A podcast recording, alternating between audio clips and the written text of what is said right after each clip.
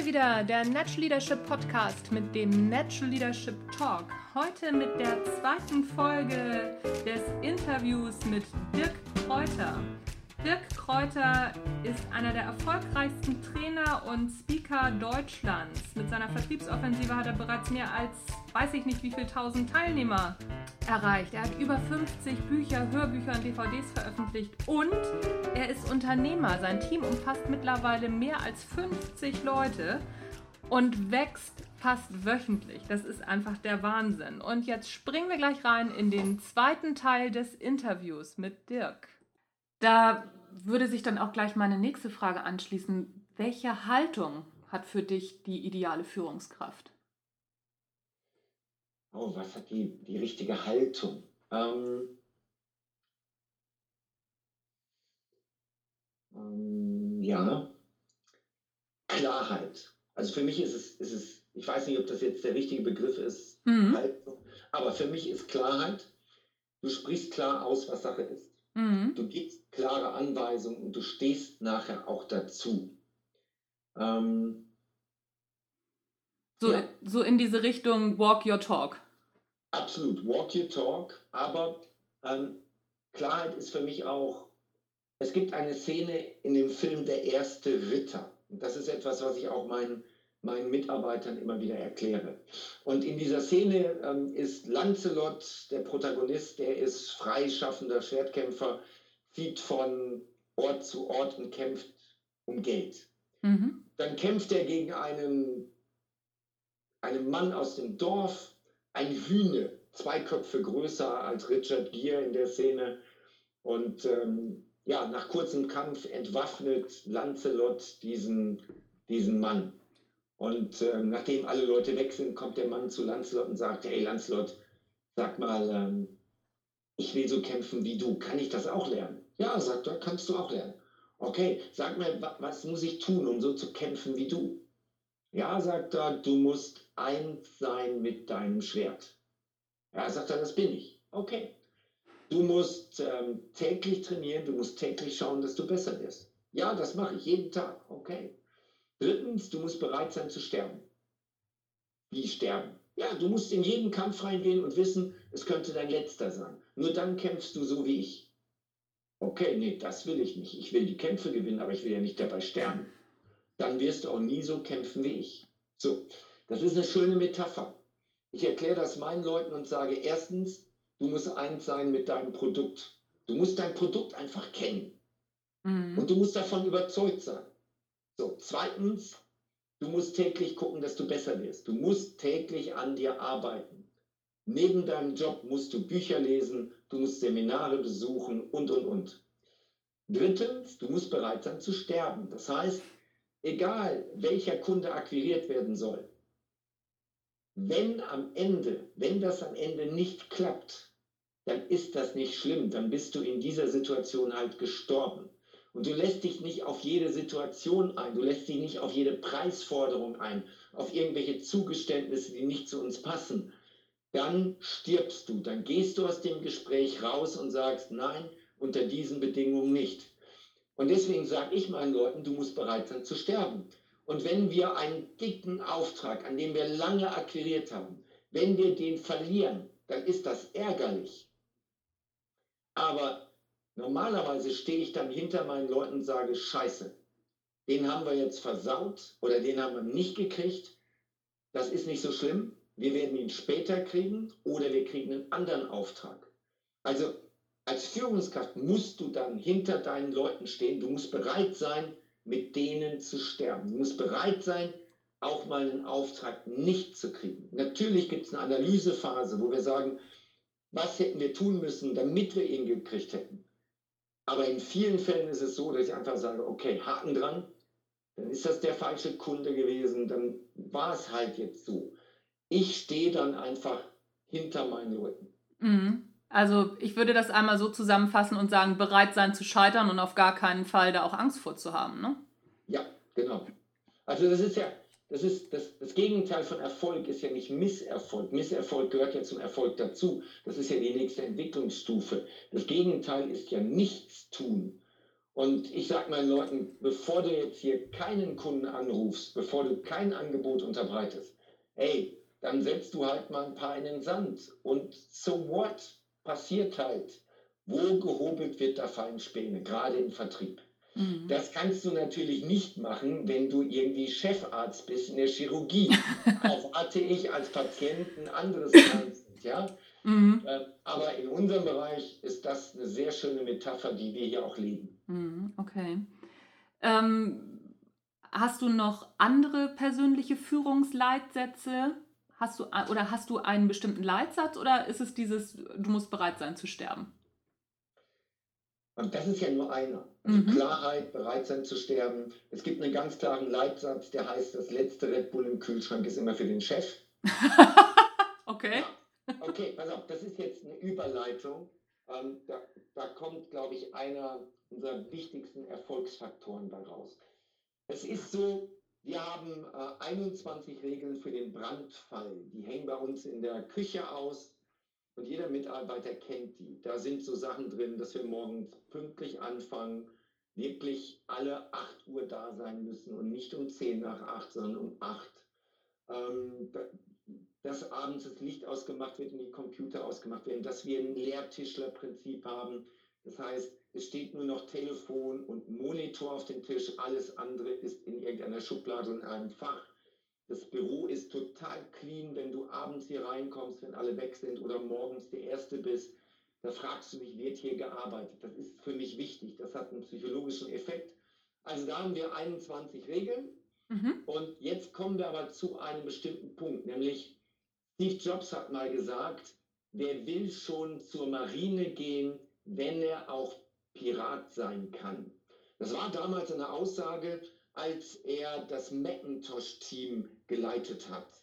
Ähm, wen das interessiert, einfach mal die, die Biografie lesen, da wird das beschrieben. Ähm, und das war eine eingeschworene Gemeinschaft, dieses Macintosh-Team innerhalb von Apple. Mhm. Und mit diesem Team hat er dann zum Beispiel bestimmte Meetings gemacht. Und die sind dann auch, ähm, das Macintosh-Team hatte dann zum Beispiel auch mal ein Meeting am Strand und dann haben die am Strand die Apple-Fahne gehisst und die Piratenflagge gehisst. So, und was Steve Jobs immer verstanden hat, er hat immer verstanden, einen Kult zu schaffen.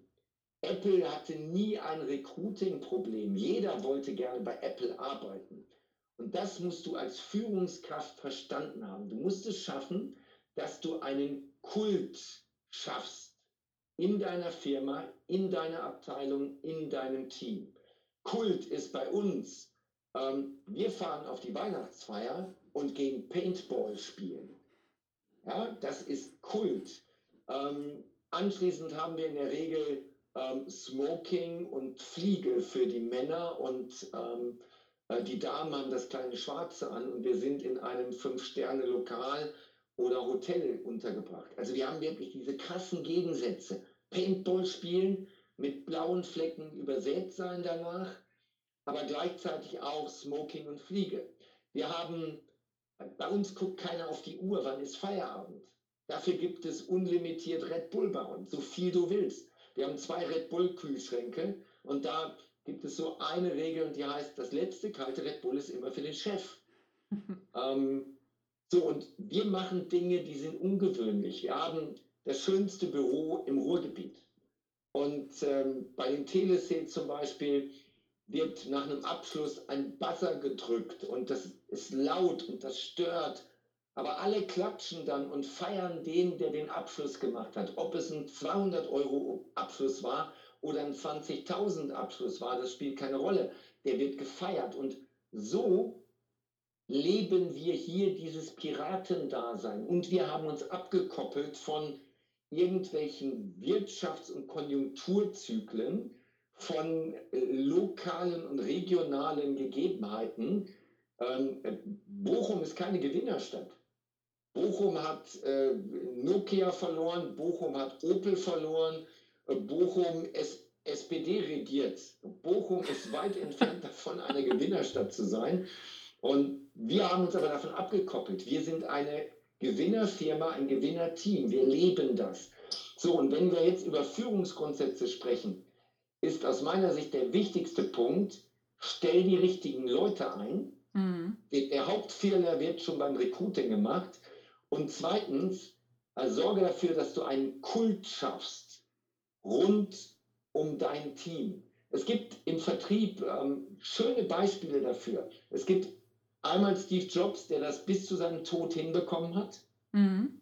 Es gibt aber auch einen Jordan Belfort, das ist der Protagonist aus The Wolf of Wall Street, mhm. der das sehr geil hinbekommen hat. Ähm, oder auch aus der, aus der aktuellen Zeit ein Mehmet Göker, der das jahrelang unglaublich gut hinbekommen hat, diesen Kult.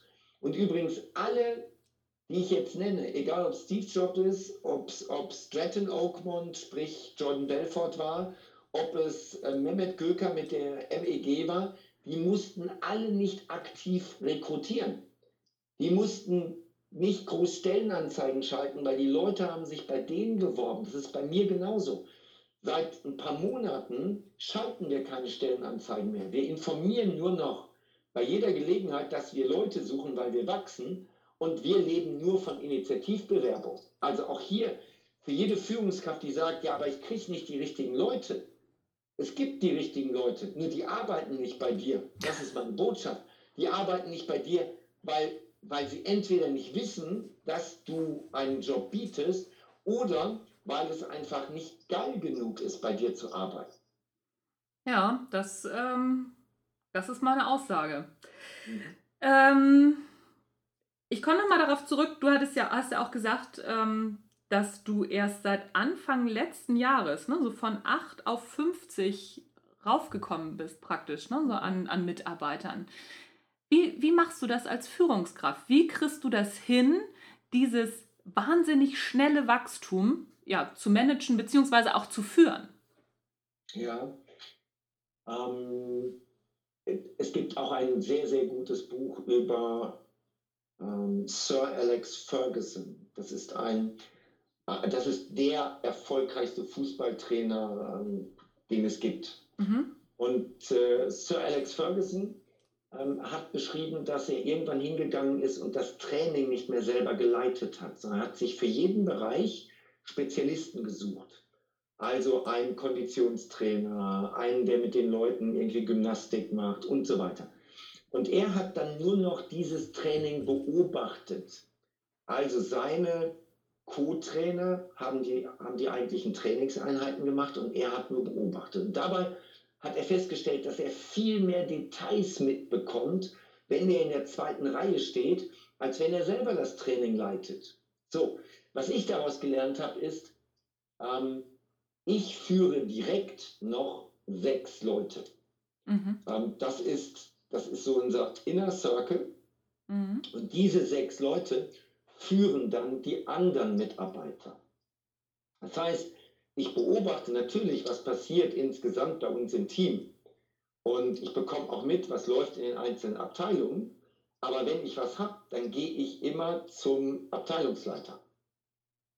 Mhm. Und äh, so kann ich mich viel stärker darauf konzentrieren, an meinem Unternehmen zu arbeiten als in meinem Unternehmen. Weil viele fragen sich ja, wie geht denn das? Mhm. Wie soll das gehen? Klar, ich stehe bei unseren Veranstaltungen auf der Bühne. Und ja, ich muss immer frischen Content liefern. Ich muss mich weiterentwickeln. Aber ich bin auch der, der, der verantwortlich ist dafür, zu beobachten, wo hakt es gerade, zu beobachten, wo wollen wir denn hin. Ich gebe ganz klar die Ziele vor und vereinbare die dann mit diesem Inner Circle.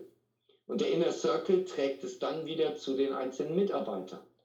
Ähm, also meine Empfehlung ist, ganz schnell eine zweite Führungslinie einzuziehen.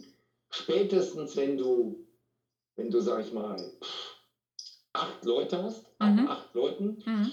Also da gibt es da gibt's ja auch eine schöne Studie zu, was ist die ideale Führungsspanne.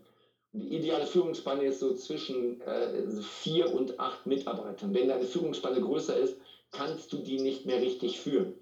Und das habe ich gemacht. Also ich bin hingegangen habe jetzt ganz schnell eine zweite Führungsebene eingezogen, die dann eine entsprechende Führungsspanne hat.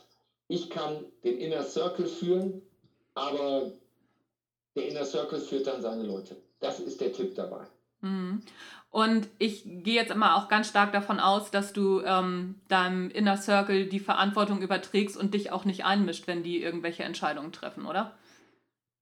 Ähm, nein, ich mische mich in der Regel nicht ein. Ich will wissen, was die machen. Also jetzt nicht die, groß, also die großen Sachen will ich wissen, die kleinen natürlich nicht. Ob sie jemanden einstellen, ob sie jemanden feuern. Ähm, bei aller Liebe ist mir wurscht, mhm. wenn der Mitarbeiter nicht schon irgendwie drei Jahre da ist, weil ähm, dann ist irgendwas echt schief gelaufen. Wenn wir den drei Jahre schon haben und dann wird der gefeuert, was ist denn da passiert? Da will ich mit rein. Aber wenn jetzt jemand unter einem Jahr da ist, dann sind die Personalentscheidungen komplett in der Verantwortung ähm, der Führungskräfte. Oder jetzt führen wir zum Beispiel ein neues CRM-Programm ein, weil das, das, was wir bisher hatten, das passt überhaupt nicht mehr auf, ähm, auf die Größe, die wir brauchen. Ich weiß, was die Anforderungen sind ich weiß auch, mit wem wir das machen und wann das Ding fertig ist. Aber die, dieser Auswahlprozess hat jetzt neun Monate gedauert. Ich war da überhaupt nicht involviert. Ich habe nur gesagt, das muss dann stehen. Und es, ich habe die Anforderung. Alles andere macht, was ihr wollt. So, und dann kamen die nur zwischendurch und haben gesagt, hör mal, äh, das Budget, was du dir vorgestellt hast, das kannst du mal komplett vergessen. Ähm, also die sind jetzt, glaube ich, beim Fünffachen dessen, was ich ursprünglich budgetiert habe. Aber ich habe jetzt auch einfach gelernt, das, was wir da haben wollen, kriegst du nicht für ein Taschengeld. Da muss ich auch investieren, ähm, sonst gehen wir unter. Mhm. So, ja, also ich überlasse denen auch das Feld. Nur wenn sie die Ergebnisse nicht bringen, die ich haben will, dann stehe ich natürlich sofort auf der Matte und sage, wir müssen reden. Mhm. Aber du misst das eben am Ergebnis, ne? nicht, nicht am, ja. am Prozess. Nein, Ergebnis. Ich bin extrem resultateorientiert. Siehst du auch im Recruiting. Es ist mir egal, wie alt jemand ist, ob er männlich oder weiblich ist, wie viel Erfahrung er hat, was er vorher gemacht hat, welche Nationalität. Das interessiert mich nicht die Bohne. Mich interessiert nur, liefert der. Ich glaube, die älteste Führungskraft, die wir haben, ist 35. Die jüngste, die wir haben, ist 27. Also das ist die, die Spanne vom Alter her. Mhm. Und es sind, es ist ganz spannend, es sind mehr Frauen als Männer. Ja, das ist wirklich spannend. Gefällt mir natürlich ganz gut, diese Entwicklung. Ähm, da schließe ich die nächste Frage gleich an. Wie siehst du die Zukunft von Führung in Unternehmen? Was glaubst du, wo geht die Reise hin? Im Moment ist es ja so, auch gerade große Organisationen sind ja sehr klassisch, klassisch hierarchisch noch äh, organisiert. Was glaubst du, wo geht die Zukunft hin und was müssen Führungskräfte in Zukunft mitbringen? Also einmal zum Thema Hierarchie. Ähm, das ist vielleicht nicht das, das, was jetzt gerade hocherotisch ist, Hierarchie. Ähm, aber zum Beispiel das Militär würde ohne Hierarchie überhaupt nicht, nicht mal eine Schlacht gewinnen, geschweige denn einen Krieg gewinnen. Du brauchst Hierarchien. Ähm, so, das ist nicht das Erotischste, aber das ist jetzt auch, als ich, als ich jung war, habe ich auch gedacht, so ein Scheiß hier mit den Hierarchien. Aber heute weiß ich, das hat alles seinen Sinn, da steckt was hinter. Die Herausforderung, wo geht, wo geht Führung hin? Erstens, es wird individueller. Wir werden auf die Mitarbeiter als Individuum stärker eingehen müssen. Mhm. Das ist ein Punkt, da bin ich fest von überzeugt. Dann kommt jetzt äh, die nachrückende Generation, Red Generation Y, ähm, bei denen ja eine freizeitorientierte Schonhaltung prognostiziert wird, wo irgendwie so Scheißdiskussionen kommen zum Thema Work-Life-Balance. Also wer das diskutiert bei uns, den stellen wir nie im Leben ein. Work-Life-Balance, das heißt nämlich, dass du auf der einen Seite die Arbeit hast und auf der anderen Seite dein Leben, deine Freizeit. Das ist also wer das bei uns diskutieren will, braucht, braucht sie überhaupt nicht bewerben. Mhm. Da reden wir gar nicht drüber. Da mhm. ist ein ganz großer Denkfehler drin. Mhm. Das Spannende ist, wir haben diese Leute nicht. Diese mhm. Leute bewerben sich nicht bei uns und wir haben die auch nicht. Aber die Unternehmen werden damit umgehen müssen, ähm, mit Leuten, die eben so eine freizeitorientierte Schonhaltung haben. Das mhm. muss jeder entscheiden, ob er die einstellt oder nicht. Mhm. Damit sind wir auch schon wieder beim Thema Einstellen, nämlich die allergrößte Herausforderung wird sein das Recruiting. Es gibt weniger Mitarbeiter zur Auswahl. Die Qualifizierung wird bei allem Respekt immer schlechter. immer schlechter. Mhm. Ähm, die guten Leute können sich ihre Arbeitgeber aussuchen. Mhm. Ähm, das heißt, du musst wirklich an, an dem Thema ähm, ähm, wie heißt das? Employer Branding, genau. Employer Branding arbeiten als Führungskraft. Also ja. du darfst nicht nur eben eine, eine Kundenmarke sein, du musst auch eine Arbeitgebermarke sein. Mhm. Denn du brauchst, also wenn du nicht jeden Tag eine Initiativbewerbung bekommst, dann bist du keine Arbeitgebermarke. Dann läuft was schief, dann hast du deinen Job nicht richtig verstanden. Du brauchst jeden Tag Initiativbewerbungen. Sonst weißt du, dass das nach außen nicht funktioniert. Und du kannst natürlich unendlich viel Geld in die Hand nehmen und irgendwelche Stellenanzeigen bei Monster, Stepstone und Co. schalten. Kannst du machen. Aber das ist nicht mehr die Zukunft. Dort findest du nur die, die eh auf dem Sprung sind und suchen. Du musst aber eigentlich schon da anfangen, bei denen, die jetzt gerade in ihrem Job zufrieden sind. Nicht begeistert sind, sondern zufrieden sind. Die musst du kriegen. Also individueller besseres Recruiting, optimales Onboarding. Ähm, du musst dafür sorgen, dass du nur A-Mitarbeiter hast. Du kannst dir keine B- und C-Mitarbeiter mehr leisten in der heutigen Zeit. Du brauchst die besten, die du kriegen kannst.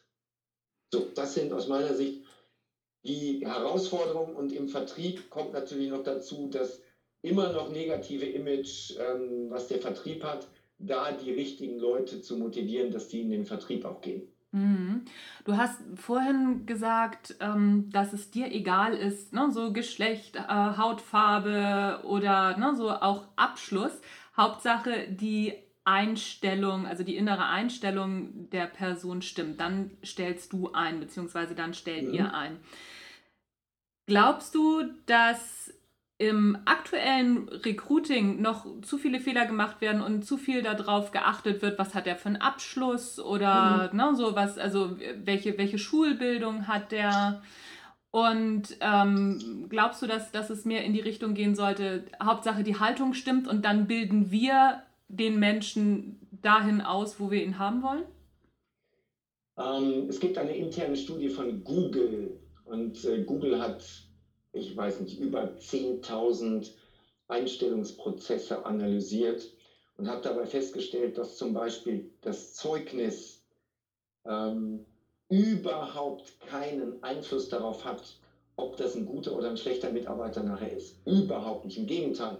Die Leute, die zum Beispiel einen Princeton, Harvard oder Stanford Abschluss haben, ähm, die, waren sogar, die waren sogar nachher schwieriger und schlechter weil die aufgrund ihres Abschlusses und weil sie ihr Leben lang gehört haben, du bist ein High Potential, beispielsweise für Kritik nicht offen sind, weil sie, weil sie, wenn Fehler gemacht werden, gar nicht darauf die Idee kommen, dass der Fehler von ihnen kommen könnte, ähm, weil sie sind ja ein High Potential und ihnen unterlaufen solche Fehler nicht. Ja. Also Google hat ganz klar gesagt, das spielt keine Rolle. Und ja, also wenn ich mir den klassischen Recruiting-Prozess angucke mit schicken Sie eine Bewerbung. Jetzt wird die Bewerbung von irgendeinem Personalreferenten gestreamt nach bestimmten Kriterien, Alter, Geschlecht, ähm, Berufserfahrung, Schul- oder Studienabschluss, Auslandserfahrung. So ein Unsinn.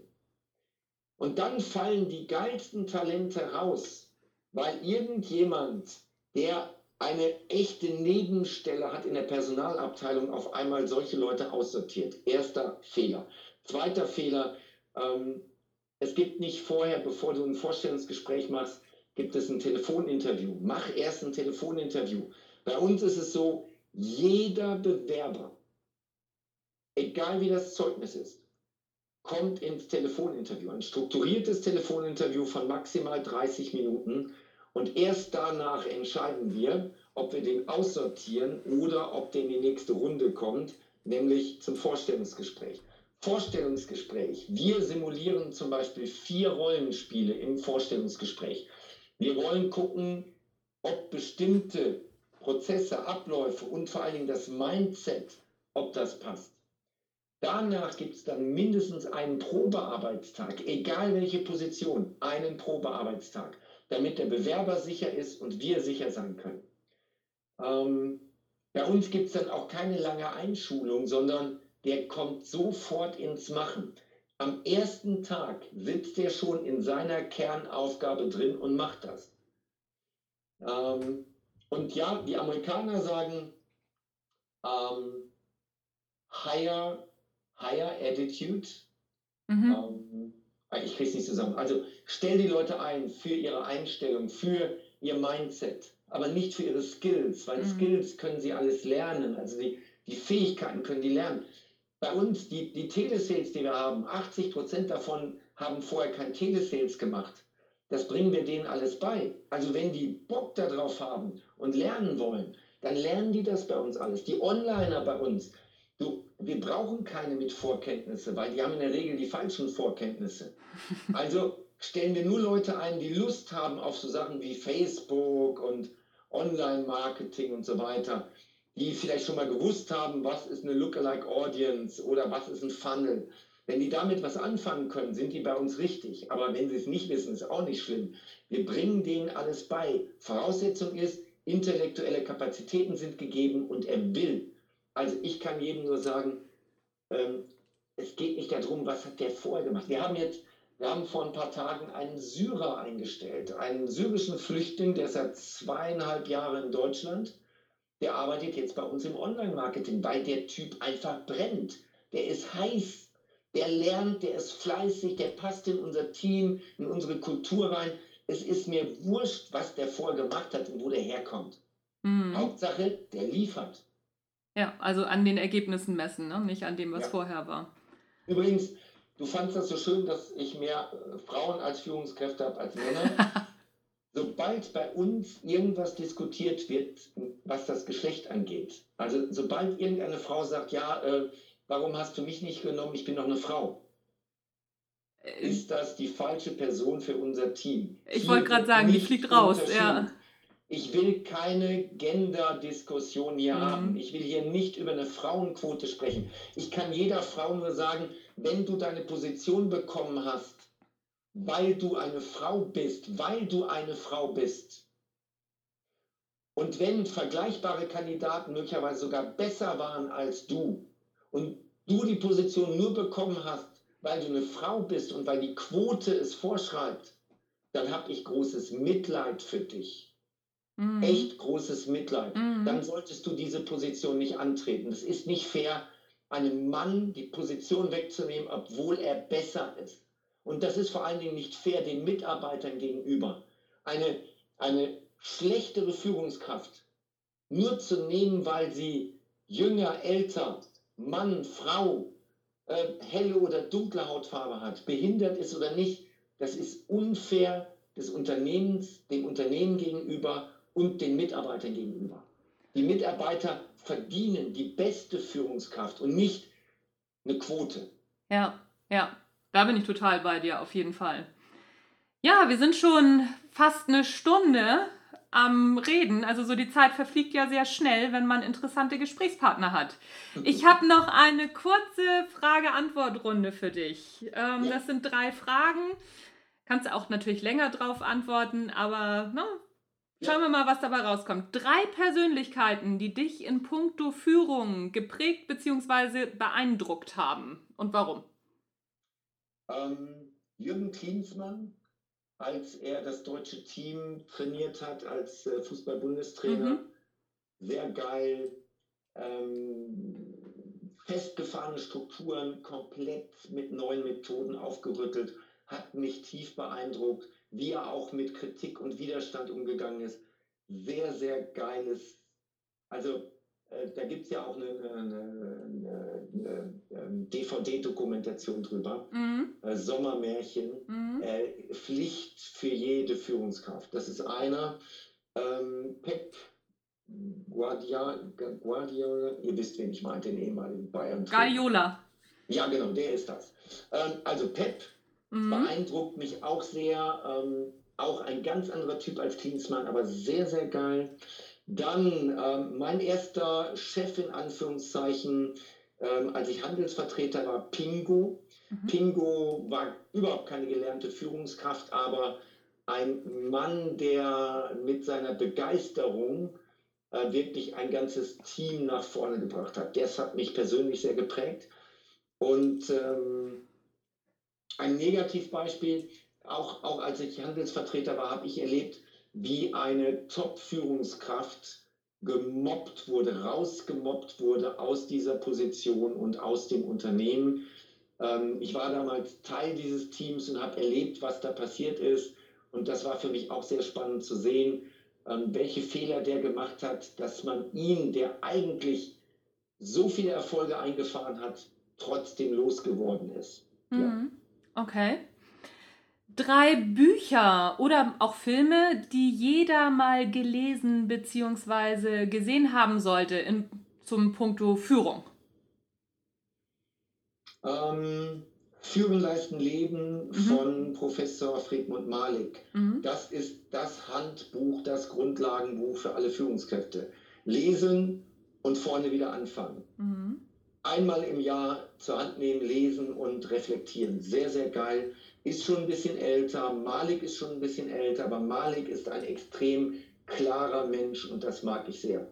Ähm, Dr. Reinhard Sprenger ist einer der profiliertesten Führungsexperten im deutschsprachigen Markt. Von dem musst du im Grunde genommen alles lesen. Äh, wenn du jetzt Fußball magst, dann gibt es ein Buch von ihm, das heißt Gut aufgestellt. Das ist eine Mischung aus Führung und Fußball. Das Buch ist auch schon ein bisschen älter, aber es ist einfach toll, toll, was er da für Erkenntnisse drin hat. Beide orientieren sich an Peter Drucker, dem Österreicher, der jetzt verstorben ist vor ein paar Jahren. Ähm, Peter Drucker ist der Gottvater des, des Themas Führung in Unternehmen. Also alles, was Peter Drucker geschrieben hat, lesenswert. Äh, Filme, Moneyball. Moneyball mit Brad Pitt, ein sehr, sehr geiler Führungsfilm. Mhm. Pflicht, Pflicht für jede Führungskraft. Und äh, ja, Sommermärchen oder auch The Wolf of Wall Street, ähm, da kannst du auch eine Menge Sachen zum Thema Führung noch mit rausnehmen. Ja. Mhm. Okay. Hast du Vorschläge, wen ich zu diesem Thema mal interviewen sollte. Wen würdest du gerne mal zu diesem Thema hören? Ich würde gerne ähm, mal Jim Mentor hören. Jim Mentor ist 21 Jahre alt, mhm. ist ähm, Führungskraft ähm, im Network Marketing. Network Marketing, die sind ja alle nicht angestellt, die sind nicht weisungsgebunden mhm. und du verdienst nur Geld, wenn die Geld verdienen. Und Jim Mentor Herr Mentor ist ähm, nochmal 21, das ist der Hammer, extrem erfolgreich und ähm, den mal zu deinen Fragen zu hören, ich glaube, dass das spannend ist. Das ist vor allen Dingen für alle Jüngere spannend, mhm. die die Ausrede haben und sagen, ja, bei mir geht das noch nicht, weil ich bin zu jung, bei mir geht das nicht, ich werde nicht akzeptiert aufgrund meines Alters. So ein Bullshit. Und ich glaube, dass Jim Mentor das alles super widerlegen kann. Das wäre einer. Mhm. Und vor allen Dingen einfach Führung im Network Marketing ohne direkte Personalverantwortung. Das ist schon spannend. Und der zweite ist Matthias Aumann. Der ist 27, hat, ich glaube, letzte Woche sein erstes Buch veröffentlicht. Und der hat einen Gartenbaubetrieb aufgebaut. Ähm, wie gesagt, 27, hat jetzt 65 Leute da Mhm. Und äh, macht auch ganz ungewöhnliche Sachen mit seinen Gärtnern da. Also hat in der Firma ein eigenes großes Fitnessstudio und so. Und ähm, ja, das ist jetzt auch mal eine andere Mannschaft, die du führst. Gärtner haben anderes Bildungsniveau, die sind eher handfest. Ähm, das ist schon spannend, wie der die führt. Also, das sind meine beiden Empfehlungen. Okay, prima. Wenn man mit dir in Kontakt treten will, wie macht man das am besten? Wie lernt man dich kennen? Ja, über 200 Podcast-Folgen, ähm, über 500 YouTube-Videos, das ist so der erste Einstieg. Und äh, danach rate ich jedem, einmal zu einer Vertriebsoffensive zu kommen. Egal, ob du Führungskraft bist, äh, aus welchem Bereich auch immer, ob du Verkäufer bist oder vertriebliche Führungskraft Komm da mal hin, das ist ähm, kein normales Seminar, das ist ein Event. Wir haben immer mehrere tausend Teilnehmer dabei. Ähm, das ist Event, Seminar, Show. Ähm, das ist augenöffnend. Also da einfach mal bei Facebook gucken, was die Leute so für Kommentare schreiben, die da sind. das ist der Wahnsinn. Also, da habe ich auch noch, ähm, da habe ich auch noch ein Angebot.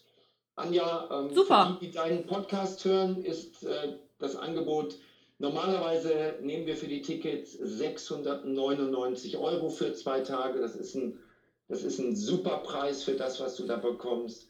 Ähm, mein Angebot ist, wer über dich bestellt, Ja. ähm, der bekommt die Tickets für 99 Euro.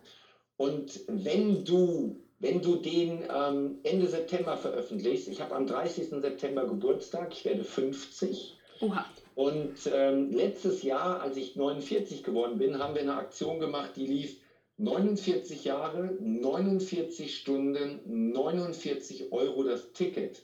Ich kann jetzt noch nicht verraten, was wir beim 50. Geburtstag machen, aber ähm, ich glaube, das ist nicht schwer zu durchschauen. Also deswegen, wenn du diese Podcast-Folge vielleicht am 29. oder 30. September veröffentlichst und jemand hört das dann direkt, dann rate ich dem, einmal auf den Link zu klicken, den du äh, von mir bekommst. Ähm, dann gibt es die Tickets entweder in dieser Geburtstagsaktion zu einem Megakurs oder eben nach der Geburtstagsaktion dauerhaft für 99 Euro. Und meine Empfehlung ist, da hinkommen, das einmal erleben und ähm, danach weißt du, wer ich bin. Das kann ich, das kann ich nur bestätigen. Ich war übrigens in, war das in diesem oder war es im letzten Jahr? In Basel. Wann warst du in Basel? Ja, Basel, letztes Jahr im Sommer. Basel. Genau, letztes Jahr war ich in Basel, weil das war der einzige Termin. Hamburg habe ich nicht geschafft. Das war der einzige Termin, der ging. Dann bin ich nach Basel geflogen und habe mir das mal angeguckt. Ich kann das bestätigen. Es lohnt sich auf jeden Fall, sich das mal anzuschauen. Cool, das habe ich gar nicht mehr in Erinnerung gehabt. Also super. Von Hamburg nach Basel fliegen für ein Zweitagesseminar, das sind die richtigen, das ist die richtige Einstellung. Cool. Naja, gut, ne? so wenn, wenn wir nicht, wer dann, oder? Ja, exakt. Wenn wir nicht, wer dann? Ja, Dirk, ich danke dir für das Gespräch und vor allen Dingen auch für dieses tolle Angebot. Ich freue mich für die Natural Leadership Podcast Gemeinde. Das wird sicherlich gut angenommen werden. Vielen Dank für das Gespräch und ja, ich wünsche dir eine gute Zeit und vor allen Dingen einen krachenden Geburtstag. herzlichen Dank, Anja. Dir fette Beute. Vielen Dank. Bis dann. Tschüss. Tschüss. So, das war's mit dem Natural Leadership Podcast, mit der ersten Talkrunde mit Dirk Kräuter. Schreib mir doch, wie es dir gefallen hat. Schick mir eine E-Mail, schreib mir Kommentare zu dem Podcast. Ich freue mich auf jeden Fall darüber. Ich freue mich natürlich auch über eine 5-Sterne-Bewertung bei iTunes. Und alle Empfehlungen von Dirk sowie das Angebot zu diesem Hammerpreis zur Vertriebsoffensive zu fahren, das findest du alles in den Shownotes. Da verlinke ich dir das alles. Also schau mal rein, es lohnt sich auf jeden Fall. Das war's von mir für heute. Mein Name ist Anja Niekerken. Ich freue mich, wenn du das nächste Mal wieder dabei bist. Und in, weiß ich nicht, drei, vier Folgen gibt's wieder eine neue Talkrunde mit wieder richtig spannend, mit wieder einem richtig spannenden Gast. Da kannst du dich schon mal drauf freuen. Ich äh, verrate nicht zu viel, wenn ich sage, der Tatort hat vielleicht was damit zu tun. So, das war's jetzt wirklich. Tschüss, bis zum nächsten Mal.